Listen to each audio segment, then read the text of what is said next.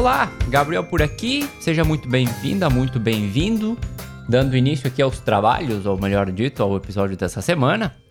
Hoje com o capítulo, né, de número 131, e eu tenho que confessar aqui que esse número sempre me impressiona, que essa ideia começou lá atrás, né, sem saber ao certo se ia funcionar ou não, se vocês iam gostar ou não, se ia durar tanto tempo assim, então hoje completando 131 episódios de muita informação e muita interação com vocês. Eu fico bem feliz só de falar esse número e eu espero, eu espero, na verdade, que possam vir muitos outros, né? Mas enfim, vamos lá, vamos deixando a emoção de lado aqui, vamos falar hoje sobre um assunto que eu acho bem legal, que eu uso diariamente, inclusive, e eu penso nesse processo o tempo todo e em como melhorar ele, né? Que, e que talvez até muita gente já tenha escutado bastante por aí também, que é o tal do follow-up o acompanhamento, o segmento, né? Eu não sei se existe uma palavra específica em português que resuma o que é o follow-up. Eu acabo usando o termo em inglês mesmo para não, não confundir, né? O famoso, ou talvez não tão famoso assim, é, follow-up, nada mais é do que o processo que a gente realiza após fazer a nossa apresentação de vendas para um possível cliente, com o objetivo de incentivar, ajudar, conduzir esse possível cliente a um fechamento daquela venda, né? E eu sei que aqui, quando a gente fala em apresentação de venda, soa até estranho para nós dentro da estética, né? É, mas pensa lá, você faz a consulta, né? Avaliou o paciente e aí recomendou os serviços que você achou que era mais adequado para aquela pessoa. E aí, sem perceber, você estava fazendo um pitch, né? Uma apresentação para tentar vender o teu serviço. Então acaba sendo a mesma coisa, acaba camuflado ali, né? Então por que, que eu decidi trazer esse assunto aqui? E aí, deixa eu contar uma historinha, né, pra explicar aqui, pra variar um pouco. Sempre eu, vou, eu venho com as histórias aqui.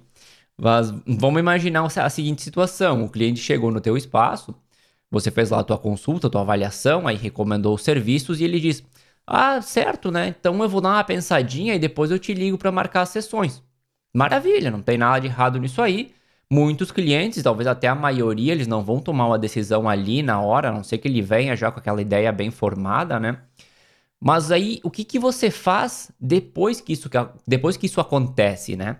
E aqui eu quero que todo mundo que esteja escutando esse programa entre lá no nosso Instagram, no Descomplicando a Estética, e responda essa pergunta com sinceridade. O que, que você faz depois? Você não faz nada e espera que ele apareça algum dia, assim, como se fosse mágica, né? Ou você é proativo, proativa e tem um processo de follow-up bem estabelecido, bem estabelecido, perdão, para manter esse possível cliente engajado. Então, entra lá e responde para a gente. Mas enfim, né? Justamente por isso que eu resolvi trazer esse assunto, porque a grande maioria dos casos que eu tive a oportunidade de presenciar e de ajudar, de trabalhar junto, estavam dentro daquele primeiro grupo, que não faz nada e espera o cliente voltar por conta própria. E aí é onde a gente está deixando de ganhar dinheiro ou até perdendo clientes, se poderia dizer, né? Eu sei que a gente até já abordou algumas coisas relacionadas a isso, quando a gente falou de funil, de ciclo de vendas, outros assuntos ali no meio, porque realmente está tudo né, conectado no final das contas. É interessante ter até um funil ou um ciclo bem estabelecido para poder definir melhor o teu processo de follow-up, mas também não tem nada de errado em fazer o processo ao contrário, começar com o processo de follow-up e a partir do feedback que você for recebendo, né, de, desse, desse processo, você vai montando e ajustando o teu funil também. E aí, para dar um pouco de peso aqui no assunto, digamos, eh, eu vou trazer uns dados que eu tive pesquisando, até para ter uma, uma base aqui para esse programa. Teve um gru o grupo Brevet, né? Ele fez um estudo, não sei de, na, na verdade exatamente quando foi esse estudo, mas é recente é, que indica que 80% das vendas elas precisam de uma média de 5 follow-ups até o negócio ser fechado. E 44% das pessoas dentro da área de vendas, eles desistem depois do primeiro follow-up. É tipo, você manda uma mensagem depois, né? Manda uma mensagem ali, depois o cliente não responde e você pensa, ah, não está interessado, tchau. E aí termina. E aí tem mais, né? Tem mais uma que interessante. 94% das pessoas das pessoas que trabalham né, em vendas ou que estão trabalhando com processos de venda, de tentar fechar negócios, enfim, desistem depois do follow-up número 4. Ou seja, um a menos do, daquele número médio para fechar os negócios. Ou a gente pode ver esse dado de uma outra forma também, né? As pessoas dizem não quatro vezes antes de dizer sim. Claro que, né, a gente precisa guardar algumas devidas proporções com relação ao estudo, por ele ser global, considerar empresas de vários ramos, não estar tá exclusivamente focado na estética e tudo isso. Mas, mas, não deixa de ser relevante para que a gente comece a pensar, opa, por que, que eu não faço follow-up? Por que, que eu desisto rápido se é que eu faço? Quantos clientes eu atendi nesse ano que não voltaram nunca e eu não fiz nenhum tipo de follow-up? Então, pega essa informação do teu negócio, quantos clientes fizeram consulta e não fecharam negócio com você e avalia isso. E se você não tiver esse dado, começa a anotar já. Então, o que eu preciso fazer, né? O que, que eu preciso, por onde é que eu começo para estabelecer um processo interessante de follow-up? Porque eu não quero mais perder esses clientes ali, esses possíveis clientes, né? Eu quero ganhar mais e vender mais em 2022. Afinal das contas, a gente está quase terminando o ano já, que não foi, acho que acredito que não tenha sido tão terrível como o ano anterior. É, tivemos um pouquinho mais de, de, de normalidade para trabalhar. Mas a gente espera que 2022 seja muito melhor, né? Então, o primeiro passo, ou talvez a primeira coisa que você vai precisar, é começar pelo planejamento. Quantas etapas você vai ter? Que tipo de comunicação você vai usar? Qual é mais interessante? as que você nota que dão mais resultados, né? Qual a maioria dos clientes indicou que prefere, se você tem essa informação anotada em alguma ficha quando cadastrou o cliente? Que tipo de mensagem você vai enviar em cada etapa? Como você vai fazer para que isso seja interessante e você não se transforme naquele vendedor chato que ninguém quer ser, né? Tudo isso vai dar o caminho e a ideia que você quer para esse processo. Você pode ter uma sequência, por exemplo, bem agressiva e curta, ou pode ter uma longa e mais tranquila pode incluir algum benefício no meio, enfim, tem várias formas de abordar isso aqui. Não existe uma forma certa e uma outra errada. Você precisa olhar para dentro e tentar entender, em base à informação que você já tem, qual seria mais interessante e efetivo para o teu negócio, né? Se você fosse um cliente, por exemplo, o que, que você gostaria? Aí vale perguntar também para alguns clientes mais próximos que você tenha, ou para alguns familiares, para amigos, então também, né? para ir pegando várias opiniões do que eles acham que é interessante e o que, que não é. E depois você bota tudo isso aí ali no meio da, da panela ali e faz um molho interessante para o teu follow-up. Você deveria terminar essa etapa do planejamento com uma ideia, por exemplo, né? Ah, vou fazer uma sequência de cinco mensagens, por exemplo. Ou vou fazer duas sequências de cinco mensagens cada uma. Ou algum outro número que você tenha pensado. Mas terminar com essa estrutura, com esse esqueleto do que você gostaria de fazer. E aí, feito o planejamento, a gente passa para a comunicação. Aqui é importante a gente definir quais as formas de contato a gente vai utilizar para fazer esse segmento. Algo muito importante aqui é a gente não se limitar a uma só forma. Ah, eu vou mandar tudo pelo WhatsApp porque é o que todo mundo usa. Pode ser uma alternativa, mas a gente esquece que não é o que todo mundo usa. Às vezes tem clientes que não, não gostam muito de ser abordado por essa forma. E a gente tem que lembrar algumas coisas também. O WhatsApp é mais invasivo, mais pessoal, né? Fecha com o que você definiu lá no planejamento, por exemplo. Será que não é interessante misturar ali, fazer alguns contatos por uma via e definir que se não houver resposta após X contatos, por exemplo, você parte para uma segunda forma de comunicação. Lembrando também que não dá para esquecer do e-mail, que a gente já conversou por aqui em um episódio específico sobre ele. É menos invasivo, praticamente todo mundo tem. Dizem por aí, em alguns estudos, que ele é quase 40 vezes melhor do que o Facebook para conseguir clientes. E tem ainda o bom e até o velho pré-histórico, vou dizer aqui, telefone, né? Ligação mesmo. Até estranho que muita gente já nem usa hoje em dia, né? Não gosta, inclusive. É, mas talvez a pessoa que você vai entrar em contato não tenha tempo de ficar revisando mensagens ou e-mails. Mas se você ligar, ela atende na hora, porque está acostumada a trabalhar dessa forma. Ou ao contrário, não vai atender nunca se você ligar, mas no WhatsApp lá não passa sem ser visto e respondido. Então também tem que ir entendendo a tua base de clientes para adaptar esse, essa parte. E nessa etapa é importante definir, eh, definir as formas de comunicação. Eh, pode ser mais que uma, não se limitar, né? Como eu já estava comentando, se mais de uma forma de comunicação, não só o WhatsApp, ou não só o telefone, ou não só o e-mail.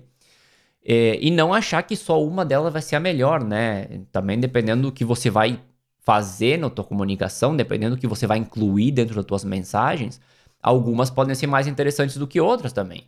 Então, se você vai mandar algum arquivo, se você vai mandar um link, se vai mandar uma sequência de fotos, não sei, uma apresentação, alguns formatos são um pouco mais amigáveis do que outros, né? Então a gente tem que pensar lá no planejamento o que a gente vai incluir na mensagem e aí pensar nas formas de comunicação.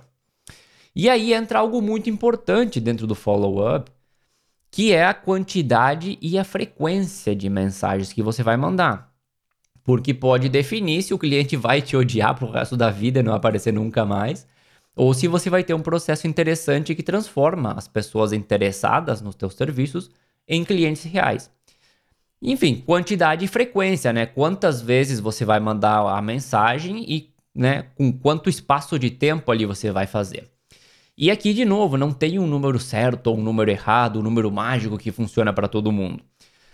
A gente pode pegar como base os dados que a gente conversou lá no começo, né? No, no comecinho do programa ali, sobre os cinco contatos para fechar um negócio, por exemplo. Mas você pode ir adaptando de acordo ao que você sente do teu negócio e da forma como os teus clientes também eh, respondem, né? Mas eu acredito que o mais importante, né, mais do que, as, do que a quantidade, enfim, de mensagens que você vai mandar, é a frequência com a que você vai mandar elas o processo de tomar decisão, normalmente ele leva um tempo, né? Ele não é assim rápido um dia para o outro. Então, se você vai mandar, mandar alguma coisa todos os dias, logo, logo, o cliente ele vai se incomodar. Vai dizer, poxa, tá todo dia aqui, né, me incomodando com mensagem, poxa, é um, é um saco, né? Mas, se você definir uma, uma frequência um pouco mais moderada, algo como, não sei, talvez uma vez por semana, e aqui vai depender muito do que você definiu lá no planejamento também, a possibilidade dele se incomodar é muito menor. Porque não é aquela sensação de que estão te pressionando, né, para comprar alguma coisa. Porque ninguém gosta também de que, né, tu forçar uma venda, que estão te vendendo algo, parece, né, que a gente vai dizer, ah, não, não vou fazer essa, não vou tomar essa decisão agora porque ele está me forçando a fazer. Então tem essa questão também. É, mas aí, se tu né, tem uma frequência um pouquinho mais moderada, é, já, já tem aquela, aquela sensação de que estão te recordando alguma coisa, né? Não de que estão te pressionando. E aí, se você juntar isso com a questão de adicionar valor em cada mensagem, que a gente já vai ver na, na sequência aqui, essas mensagens que você manda para o cliente também são recebidas de melhor forma, né? Então, é todo um processo que a gente tem que pensar e estudar bem para também não terminar do outro lado com um monte de cliente que está te odiando depois, né? Então, tem, tem que ter bastante cuidado. E aí, como eu já estava comentando, a questão de adicionar valor seria o, o passo seguinte aqui. Tu tem ali tudo definido já. Tem a quantidade, a frequência, planejei bem, pensou no tipo de mensagem que você vai mandar. E, e aí tem que pensar cuidadosamente nisso. Que, que mensagem você vai mandar em cada uma? Se vamos dizer que você tem cinco mensagens ali na sequência, qual vai ser a primeira, a segunda, a terceira, a quarta, a quinta, né? O que, que vai conter isso aí? O que, que vai ter lá dentro? É, e aí também tem outra coisa. Você vai ter um sistema que vai fazer isso aí, onde você vai lá e dispara a primeira mensagem e o sistema se encarrega de, né, de fazer o entregar as outras de forma automática, porque dependendo da quantidade de clientes que você tiver, vai, em algum momento vai ficar complicado de fazer isso aí de forma manual, mesmo que seja, seja uma vez por semana, né? Vai acabar faltando o tempo. E aí essas mensagens automáticas, o que, que você vai adicionar lá dentro? Quanto você vai modificar elas, por exemplo, para personalizar um pouquinho para cada pessoa também, para não ficar né, tudo automático. Porque você pode ter uma base do que vai ser enviado, obviamente, né? Tipo, uma estrutura de texto que vai ter em cada uma das mensagens. E aí você vai ajustando de acordo com, a que, com, com o que a, a pessoa que vai receber precisa, né? Do que, que ela. Que conversa você, tive, você, você teve antes com ela também, né? E aí procura sempre colocar alguma coisa interessante, né? Mostrar interesse naquela pessoa primeiro, de acordo com a interação que você já teve. E como que o teu serviço pode resolver o problema que ela mencionou. E pode talvez adicionar algum artigo que esteja relacionado com isso, algum estudo de caso, se você tiver. É, se for uma semana, talvez que você está oferecendo algum desconto, pode ser interessante adicionar ali dentro. Porque no momento que você vai adicionando essas coisas legais lá na mensagem, menos fricção você vai ter. Menos a pessoa vai pensar, poxa, outra vez essa mala mandando mensagem porque ela quer que eu compre o serviço dela. Ela vai ter uma percepção diferente, vai ser, poxa, tá me mandando uma informação interessante aqui, sobre aquele serviço que eu estava interessado. Então, a percepção e a forma como você recebe a mensagem também é interessante. E também algo importante é sempre definir o próximo passo dentro dessa mensagem, né? Entrega informação, entrega valor, mas também procura adicionar uma ação para que você possa conduzir essa pessoa ou ao fechamento ou, ou a uma seguinte etapa. E aí, não sei, pode ser um link para que a pessoa faça o pagamento do serviço, por exemplo. É, não sei, um convite para uma segunda reunião, para tomar um café. É, procura adicionar alguma coisa que faça com que a pessoa tenha uma certa também obrigação, entre aspas, né? Em te responder aquela mensagem. Então, ah, vem, passa aqui para tomar um café, funciona para ti, não sei, na próxima quinta, duas da tarde. E aí a pessoa pelo menos vai dizer, poxa, não, não tenho tempo, então vou ter uma reunião naquele horário. Ou sim, fica legal, né? Pra não, não fica, fica chato não responder, né? Então, pelo menos tu vai conseguindo ter um pouco mais de feedback ali. E aí, para finalizar já essa etapa de, de follow-up, que também né, é um processo muito importante, mas não tem tantas etapas, não tem tanta coisa que, que se preocupar, é, é mais de estabelecer ele bem da forma, né, inicialmente estabelecer ele de uma forma correta, e depois, obviamente, também, isso aí não é uma coisa fixa que você não vai mexer nunca mais. Conforme você vai tendo aquela retroalimentação do teu cliente, você vai ajustando. Daqui a pouco você faz duas sequências de cinco mensagens e aí você começa a receber um monte de reclamação de cliente que, poxa, para de mandar tanta mensagem. E aí você poxa, ajusta, né? Então, ah, vou fazer só uma sequência de cinco, ou não sei, duas de três. Então tem que estar tá sempre fazendo esses ajustes e também ir pensando nas mensagens, porque daqui a pouco você colocou alguma coisa de um link que era uma, um artigo. Aí passou, sei lá, seis meses e aquele artigo já não é mais válido. Então você tem que ajustar lá para que, porque né, você precisa ter informação também relevante para o cliente. E aí, para finalizar, como eu já estava comentando aqui, tão importante quanto todos os passos anteriores, eu acredito que é saber a hora de parar. Não dá para ficar fazendo follow-up eternamente, embora algumas pessoas dentro desse ramo digam que esse é o caminho, que tem que estar ali o tempo inteiro. Eu, particularmente, eu não gosto muito dessa abordagem. Inclusive, quando acontece comigo, normalmente, né, eu, eu não respondo, ou, ou eu respondo falando, ó, oh, para de me mandar mensagem, ou eu procuro aquele botãozinho bem no final, que, ele, que ninguém enxerga, né, que aí diz lá, ah, para deixar de receber mensagem, né, elimina minha, minha inscrição ali. Normalmente comigo é por e-mail, então eu, eu acabo fazendo isso aí. Porque no final das contas também tem duas situações. E acho que a falta de resposta também pode ser considerado como um não às vezes ou uma falta de interesse do outro lado. Tem pessoas que não que elas não se sentem confortáveis em dizer não. Então, para não entrar no, né, nesse conflito, digamos, entre aspas, elas acabam não respondendo. E aí, se ela não respondeu, né, tem até alguns sistemas, dependendo do que, do que você for usar, que mostra se a pessoa abriu ou não o e-mail, se leu ou não leu.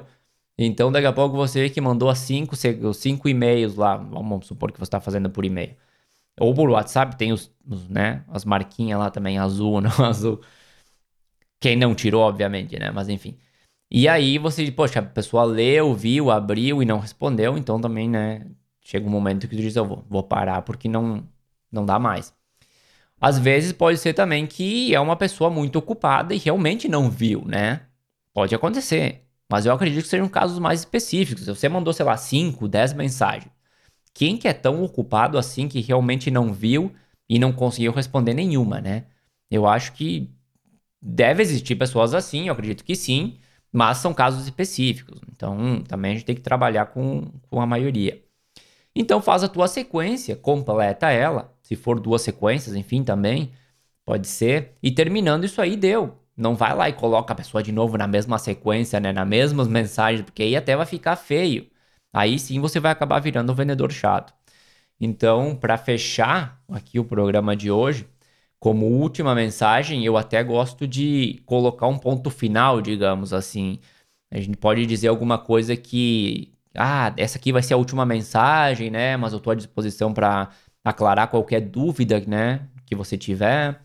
É, que talvez a pessoa te avise caso ela queira retomar o assunto no futuro, se não está né, decidida agora, mas pode entrar em contato para retomar em qualquer momento. Para ela saber que essa aí vai ser a última mensagem e que você tá ali disponível, se, né, se ela quiser retomar esse assunto, a gente marca uma outra reunião, né, faz uma outra avaliação, conversa de novo, começa o processo novamente. Então era isso que eu tinha por hoje para falar de, de follow-up. Lembra de entrar lá no nosso Instagram e comentar o, aquela pergunta que eu fiz no começo, se você faz ou não faz, e se você faz, como é que você tá, como é que você tá trabalhando isso aí. Porque é interessante saber, né? a gente costuma ler tudo ali e comentar com vocês, ter essa interação para saber também o que está acontecendo no teu mundo.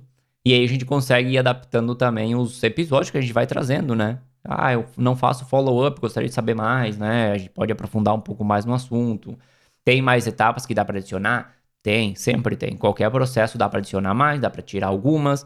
Sempre dá para adaptar e sempre é muito importante adaptar pro que é o, a realidade do teu negócio no final das contas, né? Pro que acontece com os teus clientes. Então é, mas é um processo interessante a gente ter ali para que a gente deixe de perder aqueles clientes que apareceram e depois nunca mais voltaram. Fizeram aquela primeira consulta, avaliação e depois desapareceram. Isso aí também é interessante você ver, hein? Procura lá no teus, nos teus dados. Se você ainda não tem a nó, começa a anotar isso aí. Se tiver um sisteminha ali ou tiver uma, uma tabela, o que for, que você já tem essa informação, puxa lá os números, vê quantos clientes você teve no ano, nesse ano de 2021, por exemplo, e que você fez uma consulta ou fez uma avaliação, enfim, e depois esse cliente nunca mais fechou não, nunca mais fechou ou não fechou nenhum negócio com você e você também não fez nenhum follow-up com ele. E aí você começa a avaliar que tipo de impacto isso tem no seu negócio e o quão interessante é adaptar ou começar a usar esse processo que a gente comentou aqui hoje para deixar de, né? Não sei se deixar de perder, mas ganhar, começar a ganhar um pouco mais desses clientes que talvez precisem desse empurrãozinho para para fechar alguns negócios. Mas era isso que eu tinha por hoje. Eu vou ficando por aqui. A música de abertura é Feeling Good da PurplePlanet.com. E na outra semana a gente volta com mais um assunto interessante para vocês. Até mais!